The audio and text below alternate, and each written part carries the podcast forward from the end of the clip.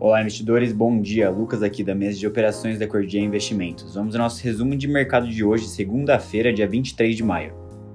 As bolsas no exterior iniciam a semana com um viés positivo, em um movimento de recuperação e após as declarações do presidente americano Joe Biden de tarifas contra a China impostas durante o governo de Trump estão sendo reconsideradas. Ele também mencionou que militares dos Estados Unidos iriam intervir para defender Taiwan em qualquer ataque da China, com Biden iniciando sua primeira visita à Ásia nesta sexta-feira.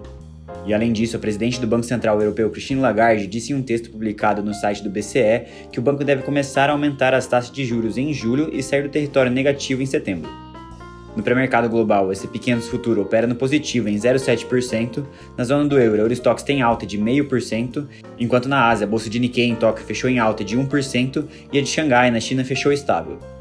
Falando um pouco de commodities, o minério de ferro tem alta em Dalian, mas apresentou uma leve baixa em Singapura, e o petróleo avança 1%, com o WTI no nível dos 111 dólares o barril. Por outro lado, o Bitcoin também opera próximo da estabilidade hoje, com uma leve alta de 0,35%, sendo negociado ao nível dos 30.300 dólares. Já aqui no cenário interno, o Bovespa descolou do exterior na última sexta-feira e fechou em alta de 1,39% aos 108.400 pontos, com uma ajuda do corte de juros da China e a alta das commodities. Já o dólar caiu 0,9%, sendo cotado aos R$ 4,87.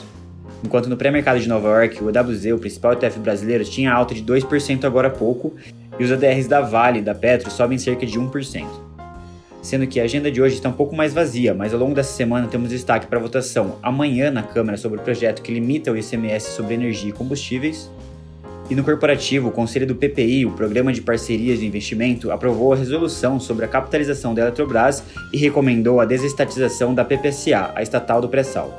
Enquanto a Enjoei informou que foi rescindido o contrato de combinação de negócios com a gringa e o CAD declarou complexo o acordo entre Oncoclínicas e a Unity. E para finalizar, o ministro da Economia Paulo Guedes defendeu que a Petrobras adote uma regra que aumente o intervalo entre os reajustes de combustíveis. Bom, por hoje é isso. Tenham todos uma excelente segunda-feira e bons negócios.